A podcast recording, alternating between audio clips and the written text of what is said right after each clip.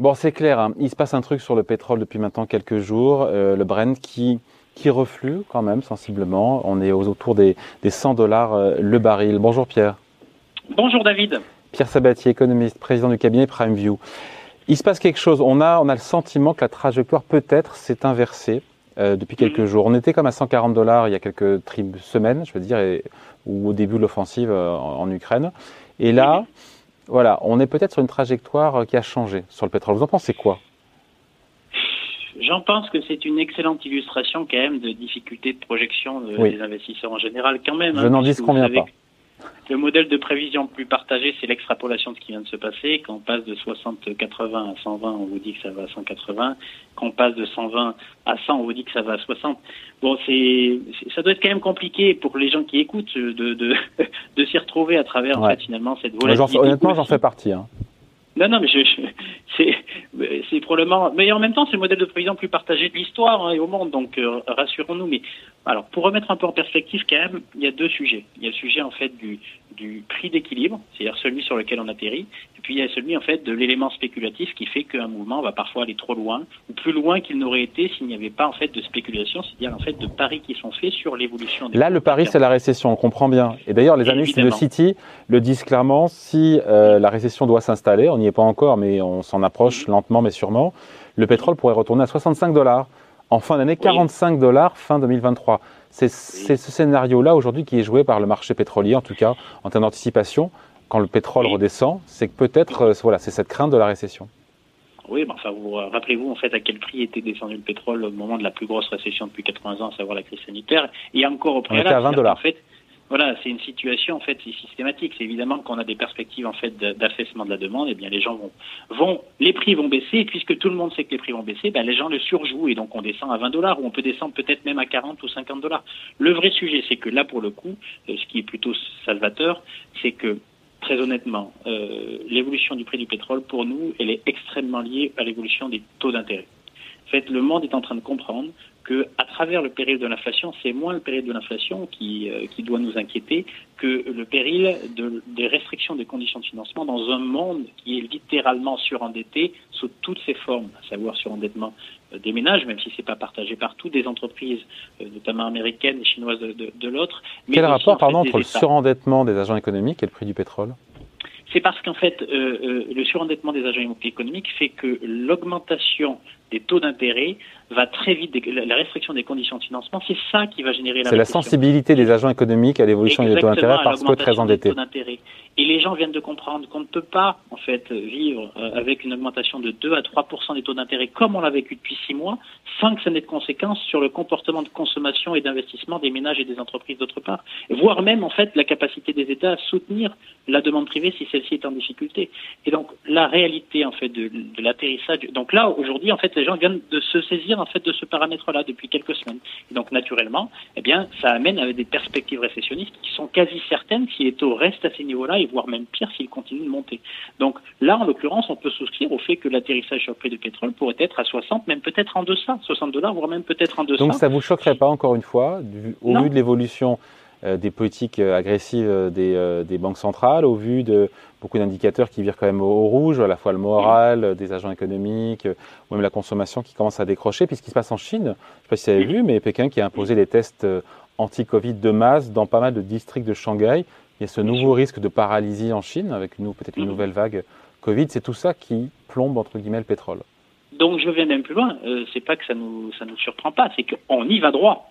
Si en fait on reste avec euh, effectivement les problématiques sanitaires que vous évoquez en Chine, et d'autre part avec une perspective, en tout cas une orientation des taux d'intérêt, donc qui reste à des niveaux qui sont élevés, trop élevés par rapport au niveau de croissance potentielle. Mais qui ont corrigé, pardon, je coupe, mais qui ont corrigé d'ailleurs, pardon Pierre. Qui ont Quand on corrigé. regarde les taux à 10 ans américains ou, ou français ou européens, ça a rebaissé. Donc, euh, Alors absolument. Donc si jamais en fait on a des taux qui rebaissent, eh bien les prix pourront se maintenir autour des niveaux actuels. Hein, entre voilà, 80, 90, 100 dollars, 110 dollars. Après derrière c'est l'effet spéculatif qui fait qu'on peut aller, mais on va rester autour des niveaux actuels. Mais c'est à la condition où vous avez véritablement un, reflux des taux d'intérêt. Et ça pour le coup c'est ça la, vraie variable d'incertitude qui va déterminer le prix d'atterrissage du pétrole à horizon du second semestre. Elle vient essentiellement euh, de, de l'évolution des taux d'intérêt qui vont faire que bien la récession à laquelle on peut s'attendre sera plus ou moins forte, plus ou moins fine, plus ou moins rapide, plus ou moins brutale. Et donc c'est véritablement ça la clé. En fait, le bon niveau d'atterrissage, je sais pas 100 euh, dollars, 60 dollars, 40 dollars ou 130 dollars, c'est vraiment fonction euh, de l'évolution des conditions de financement euh, donc de nos pays et de nos agents, qu'ils soient ménages et entreprises, qui vont faire que bien les perspectives de récession seront plus ou moins fortes ou pas. Évidemment, si la perspective de récession est forte, au regard du degré de sensibilité des agents actuels, c'est ce que nous on, prévoit. Hein, eh bien, on pourrait avoir des niveaux de prix du pétrole. Qui Dans vos prévisions, le pétrole, vous le mettez où sur les prochains trimestres? Eh bien, elles sont en fonction en fait des niveaux de taux d'intérêt. Donc, je ne peux pas vous répondre. Je, ne ferai pas partie de ceux qui diront que voilà. Euh, donc, c'est fonction des niveaux de taux d'intérêt. Si les taux d'intérêt restent au niveau actuel, le pétrole refluera probablement autour de 80 à 100 dollars et on devrait s'y maintenir. Si jamais les taux reviennent sur leur plus haut, voire même continuent d'augmenter, on sera sur des perspectives de récession beaucoup plus sévères que ce qui est anticipé aujourd'hui. Et là, on pourrait très bien avoir des prix du pétrole qui redescendent à 50 dollars. À l'inverse, par contre, attention, juste, hein, il y a quand même un autre élément. Si jamais parce qu'on n'est plus on n'est plus à un contre-pied prêt au final. Hein. Mais, si jamais les taux d'intérêt refluent de manière extrêmement conséquente et que la machine repart, eh bien là pour le coup prendront dessus les problématiques en fait d'approvisionnement. Et là, vous pouvez tout à fait avoir un pétrole qui remonte au-delà de 120 dollars. En fait, vous comprenez que c'est vraiment la clé. En tout cas, c'est notre, c'est notre point de vue. Hein. C'est la clé, c'est le niveau de taux d'intérêt. Ouais, après, juste euh, une seconde, on fait pas fi, on fait pas litière, encore une fois, de la géopolitique.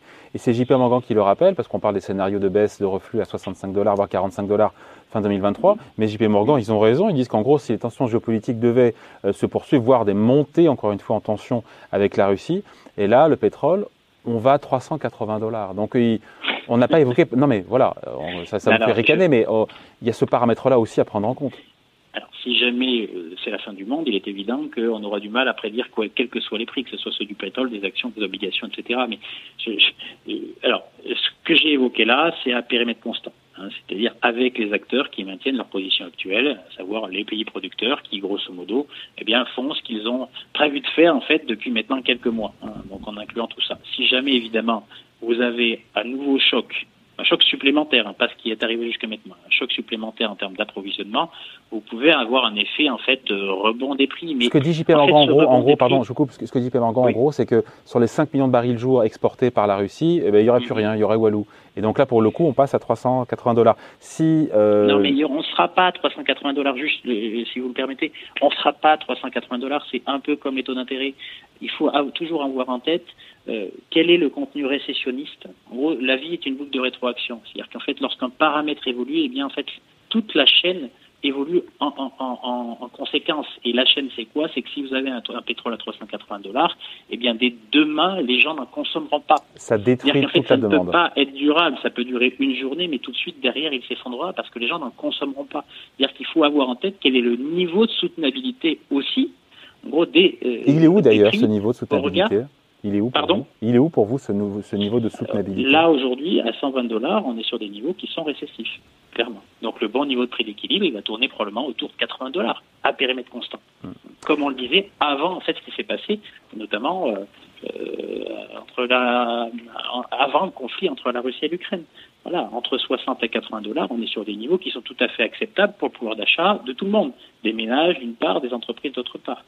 donc si on met un shaker, on se, quitte là-dessus, mais si on met tout dans un shaker, on met la géopolitique, on met les taux d'intérêt, on met tout ça, on, euh, toute chose égale par ailleurs, ce qui veut rien dire, pardon, mais on, la zone des 80-100 dollars pour le pétrole, c'est assez cohérent? Bien, un objectif de 80, ça paraît cohérent. C'est-à-dire qu'à ces niveaux de taux d'intérêt, nous, on estime qu'on ira en récession. Et pour traduire un niveau de récession, on descendra au moins jusqu'à 80 dollars. Il n'y a pas de prix du pétrole, en fait, qui puisse. Dans ces perspectives-là, euh, il nous paraît très illusoire d'imaginer qu'on puisse aller bien au-delà. sauf si monter les tensions, sauf si, encore une fois, plus de tensions géopolitiques avec la, avec la Russie. Alors, si jamais ça pète. En même temps, euh, David, si jamais c'est la fin du monde, effectivement. Non, mais sans en arriver à la fin du monde non plus, mais euh, avec un conflit plus limitrophe avec d'autres pays.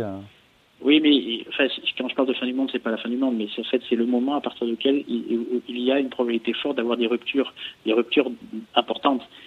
Parce que derrière, vous parlez des prix du pétrole, mais derrière, quand je parle de fin du monde, je parle surtout des tensions sociales inhérentes au fait que les prix du pétrole puissent monter de manière extrêmement vive en, très peu de temps et qui amènent à des vraies ruptures, et notamment des ruptures d'ordre social. Et là, ça pourrait, on pourrait rentrer dans oui, Mon idée, c'est de dire que si jamais on se quitte là-dessus, hein, si Poutine euh, veut s'attaquer et s'en prendre à un autre pays, voilà, ça, ça changerait complètement l'équation. Exactement, avec encore une fois des boucles de rétroaction, c'est-à-dire qu'en fait avec des conséquences qui sont au-delà en fait du simple du simple prix du pétrole. Et après là, on rentre dans une autre dans une autre dimension et à appréhender voilà, beaucoup plus. Dieu merci, on n'en est pas encore là. Merci beaucoup en tout cas et merci pour cette saison, Pierre Pierre Sabatier, économiste et président du cabinet Merci, c'est toujours un plaisir, David. Bel été à vous. Bel été, on se retrouve évidemment saison prochaine. Merci beaucoup, salut.